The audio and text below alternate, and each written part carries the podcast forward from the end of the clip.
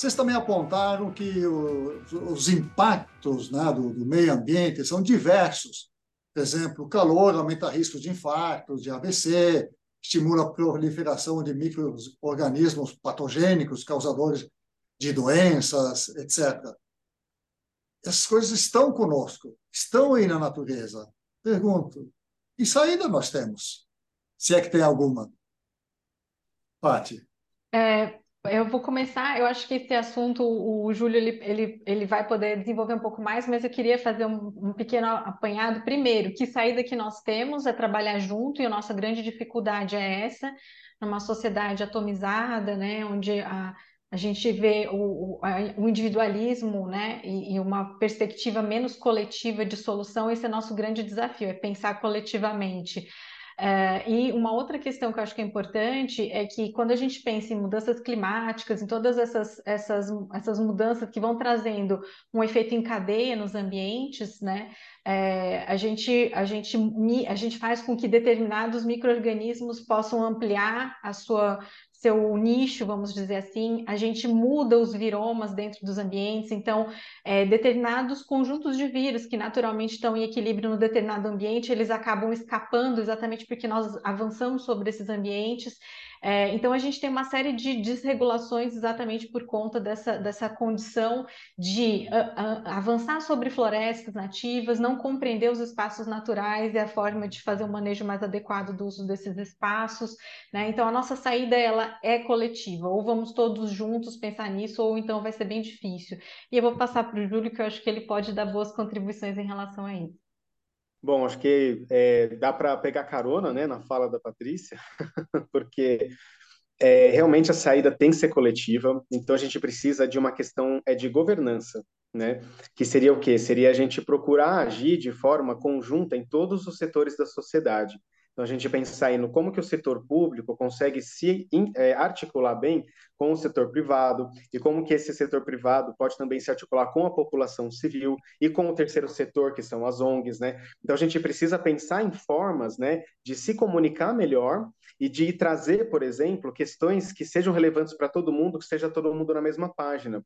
Então, por exemplo, quando a gente vai pensar aqui na universidade, né, que também é um setor relevante né, na busca por essas soluções. Quando a gente vai pensar num projeto de pesquisa, o ideal seria a gente ter um co-design desse projeto de pesquisa, já dialogando com atores sociais de outros setores, como da gestão pública, ou do setor privado, ou com a população, para na hora de conceber esse projeto de pesquisa, a gente já integrar isso de uma forma que seja compreensível e que seja utilizável por esses outros setores, porque de repente um indicador que eu estou usando na minha pesquisa pode não ser útil para quem está na gestão pública, e de repente ele pode ser uma coisa muito devagar para quem está no setor privado, que vai precisar de uma solução um pouco mais rápida.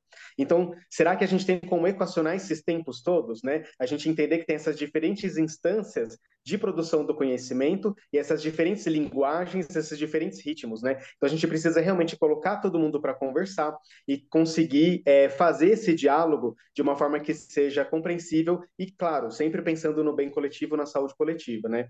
Então, assim, pensando de uma perspectiva mais ampla, eu acho que é isso sim que a gente tem que fazer. É, e é, vou fazer só um, um, um adendo, né?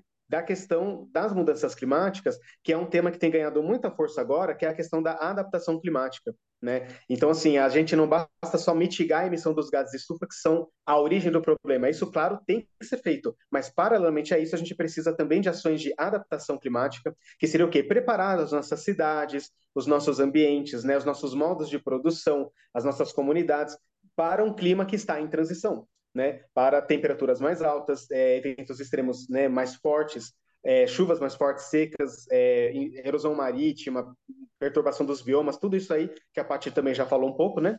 Então a gente precisa pensar em como que a gente pode adaptar as nossas comunidades, as nossas cidades, os nossos meios de produção, né, os setores da economia, a esse novo clima, porque ele não vai embora tão cedo. Essas mudanças climáticas elas estão chegando para ficar por um bom tempo, então a gente precisa realmente ter essa conversa todo mundo junto, porque vai envolver né, o planejamento urbano, o planejamento setorial, vai envolver né, setores da economia, a população, enfim, a gente precisa realmente conversar todo mundo sobre isso e trabalhar paralelamente tanto na mitigação quanto na adaptação climática. E nisso, na minha opinião, as soluções baseadas na natureza, elas têm um papel fundamental. Né? Então, acho que é uma, é uma via que está crescendo muito e que a gente precisa é, trabalhar nisso o máximo que a gente puder.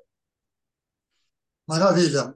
É, você chama a atenção de que é preciso que todos sejam responsáveis, empresas, governos e nós mesmos.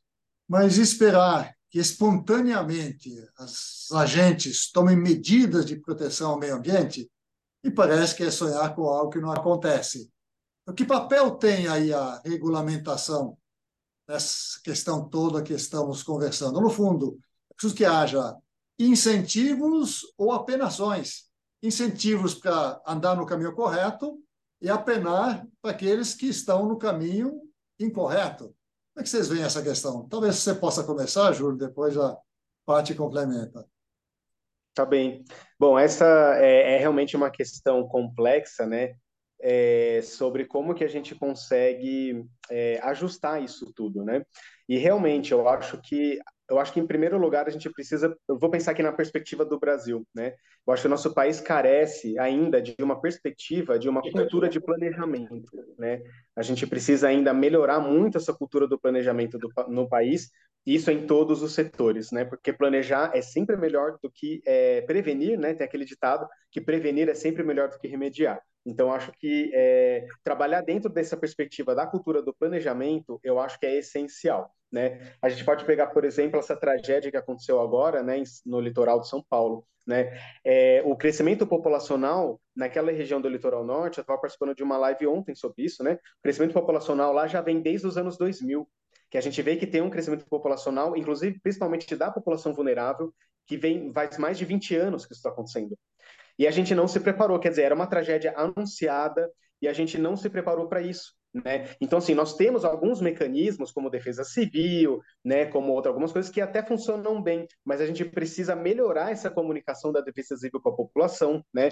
É, e a gente precisa ter também, né, como você bem, bem pontuou, José, essa questão tanto é, da regulação como da sanção também, né? Você tem instrumentos que possam ser capazes de promover, né? Tanto instrumentos de planejamento que possam ser capazes de é, evitar que essas tragédias aconteçam, identificando esses pontos de vulnerabilidade e realmente agindo sobre eles, né? porque a população que é mais vulnerável, ela tem poucas opções, né? Mas aí cabe, por exemplo, à gestão pública se articular com o setor privado, por exemplo, nessa questão fundiária, né? Então lá estou usando o litoral norte como exemplo, né? Porque é o, assunto do momento, mas lá a gente teve, por exemplo, nos anos 70, né, a construção das rodovias, e aí as áreas mais valorizadas da planície foram tomadas por hotéis, pousadas e casas de segunda residência.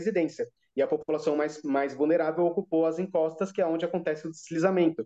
Então, precisava ter, antes dessa ocupação, essa melhor conversa, esse melhor ordenamento, né, nessa questão do planejamento urbano, ou seja, o, a, a, essa conversa melhor dentro do setor privado e o setor a população e a gestão pública para evitar que a gente construísse esse cenário de catástrofe, né? Então, para isso a gente precisa intercalar todas essas, essas questões da legislação em todas as suas esferas, tanto da municipal como na estadual e a federal, na legislação ambiental, e articular isso com esses outros setores da economia e da população. Então, eu vejo que é, uma, é principalmente uma questão de mudança de cultura que a gente precisa ter e é, transformar essas políticas em políticas de governo, né, em todas as esferas, não só uma política, é, desculpa, uma política de Estado, né? Deixa eu me corrigir aqui, uma política de Estado para que isso seja levado em consideração em qualquer governo que esteja no momento, né? O meio ambiente e a saúde da população precisam ser prioridades, independente, né, da equipe, do partido, de quem estiver lá, em todas as esferas.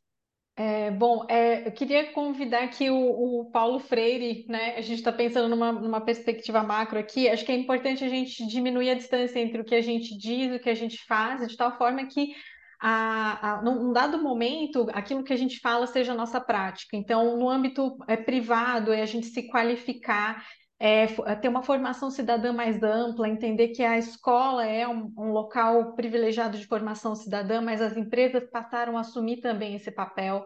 Então, as empresas, né, para fora do greenwashing, né, ou seja, lavagem verde, aquela coisa que você só finge que você está fazendo as coisas certas, existem muitas empresas que estão realmente encabeçando movimentos de ESG, né, Environment, Social and Governance, que é a sustentabilidade 4.0, e está colocando em pauta para o setor privado essas ações. É, mas a governança maior ela vem realmente como política de Estado e a gente tem que cobrar como cidadão, como organizações privadas e, e com, contribuir para que as, as, políticas de Estado elas realmente é, possam é, a longo prazo desenhar essas mitigações, essas adaptações que a gente precisa.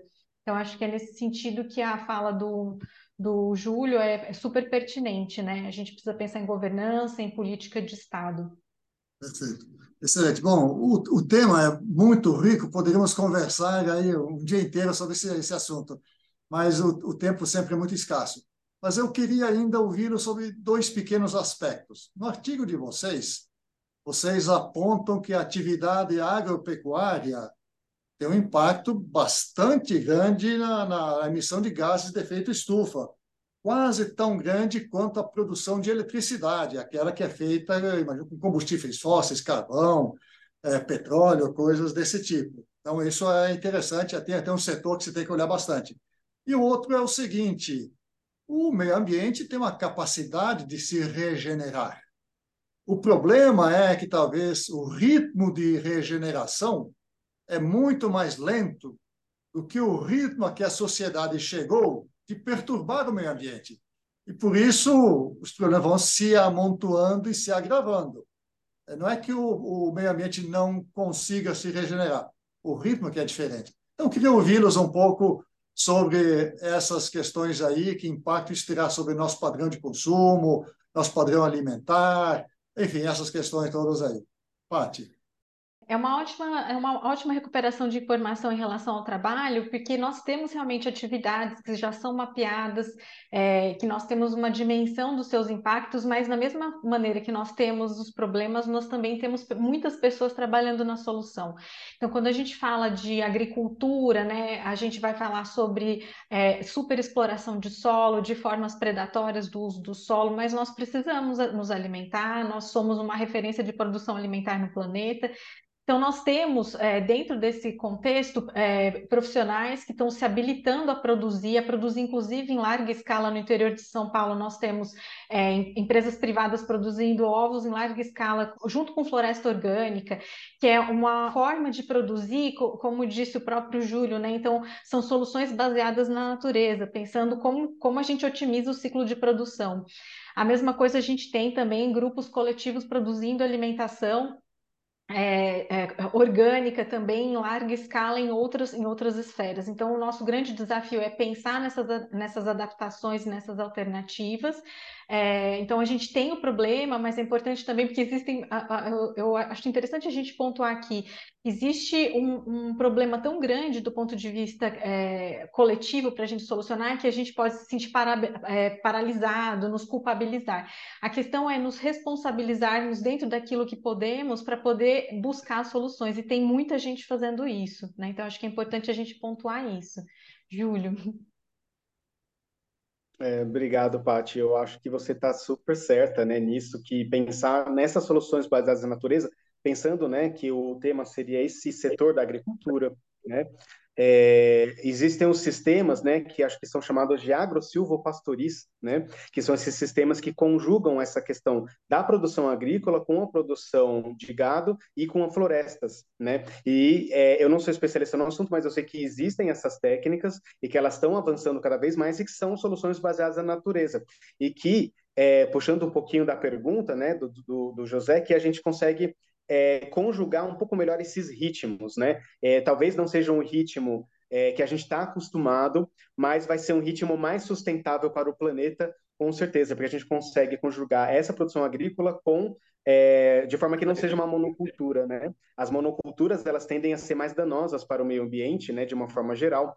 É, porque quando a gente observa uma vegetação nativa, nunca é uma espécie só, é sempre um conjunto de espécies, né? É, uma biodiversidade. Então, esses sistemas agro-silvopastoris, eles estão aí respeitando essa maior biodiversidade, né? Fazendo com que o ambiente, em geral, fique mais rico. Então, a gente está priorizando, né? A, as, os nutrientes do solo, a disponibilidade, né? De biodiversidade, de alimento, né? De, enfim, de é, de outros vetores, né, de, enfim, se você tem lá mais espécies de insetos, você vai ter mais pássaros, você vai ter mais polinização, enfim. Então, é, é uma cadeia, né, de coisas que esses tipos de sistemas, eles trazem aí essa vantagem. E outra coisa que também é interessante é privilegiar o conhecimento das populações originárias que durante séculos viveram aqui nesse nosso território, né, e que conviviam bem com o meio ambiente. Então, entender que existem outros, né, é, outros saberes, né, sobre o ambiente que é, também são produzidos por essas populações e como que a gente pode é, articular esses saberes aí dentro,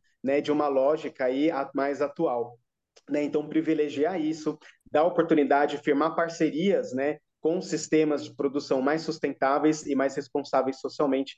É, eu acho que tem muita coisa para falar, mas eu acho que a gente tocou o principal. Acho que eu vou, vou, fazer só mais um adendo, que é uma questão também do consumo consciente, né? Que as pessoas têm que procurar se conscientizar um pouquinho mais sobre o que, que elas estão consumindo, né? Então apareceu aí, por exemplo, essa questão de trabalho escravo, né? Recentemente, outros problemas que, assim, a gente é, precisa se conscientizar, né? Sobre essas questões, precisa ser mais transparente o processo de produção, é, e inclusive quando a gente busca novas soluções, né? Se a gente fala em veículos elétricos, por exemplo, a produção da bateria desse veículo envolve você explorar uma mina lá no outro país e subjugar toda uma população a uma questão de pobreza e degradação ambiental em um país africano ou asiático, de nada vai adiantar que esse carro elétrico seja mais limpo aqui, onde eu moro, numa cidade rica do terceiro mundo, né? Tipo de um país em desenvolvimento, porque eu vou estar reproduzindo essa desigualdade em outro lugar do mundo para a produção de algo que teoricamente seria sustentável. Então acho que realmente é repensar esse paradigma em todas as suas frentes, né? De forma que se a gente está propondo que a gente vai entrar em um sistema mais sustentável, que ele seja mais sustentável de verdade, do começo ao fim, inclusive com o reaproveitamento, né? Dos, do, dos insumos e do, dos, é, dos subprodutos de um, de um processo para alimentar a produção do outro, aí pensando na economia circular. Meus caros Júlio e Pati, eu quero agradecer muitíssimo a presença de vocês aqui e pedir que vocês façam suas palavras finais de despedida desse evento. Desde já, muito obrigado. Bom, eu quero agradecer a vocês esse espaço tão importante de diálogo, de construção coletiva, né, num tema que realmente abarca é, uma infinidade de questões e que convergem todas para ESG, para as empresas, né, para a gente, é, para direcionar a responsabilização, né, dentro desse desafio enorme que a gente tem, que é uh, trazer um ambiente mais saudável para todos, né, nas empresas, mas também no, no espaço que as empresas operam. Então, eu agradeço essa oportunidade e parabenizo pela iniciativa do projeto. Bom, eu queria também agradecer né, e parabenizar a execução desse projeto. Eu acho que são iniciativas desse tipo que a gente realmente precisa, né? Como eu falei, colocar todo mundo para conversar. E aí ter esse espaço de diálogo aqui também foi muito legal. Então, eu fico muito agradecido, muito satisfeito tá, de poder ter participado tanto do livro quanto do, do podcast, né? É, e realmente eu acho que é, esse é o caminho certo, né? Que esse, esse formato que o Instituto propôs, né? Queria parabenizar aí o Sequinho e o Ogata, né? Agradecer eles pelo convite é, e, e, assim, sugerir para todo mundo que realmente baixe o livro, confira os conteúdos, porque está tudo muito legal. estamos chegando ao fim desse episódio do YesCast, o podcast oficial do Instituto de Estudos de Saúde Suplementar. Se você quiser saber mais sobre este e outros capítulos do livro, eu reforço. O download do livro completo é gratuito pelo site do Yes. Faça o download, leia Mande seus comentários, nós lhe ficaremos eternamente gratos. Não se esqueça, o YesCast tem novos episódios todas as terças e sextas-feiras e pode ser acompanhado na sua plataforma de áudio preferida, também no YouTube do Yes. Muito obrigado a você que nos acompanhou durante esse episódio. Até o próximo.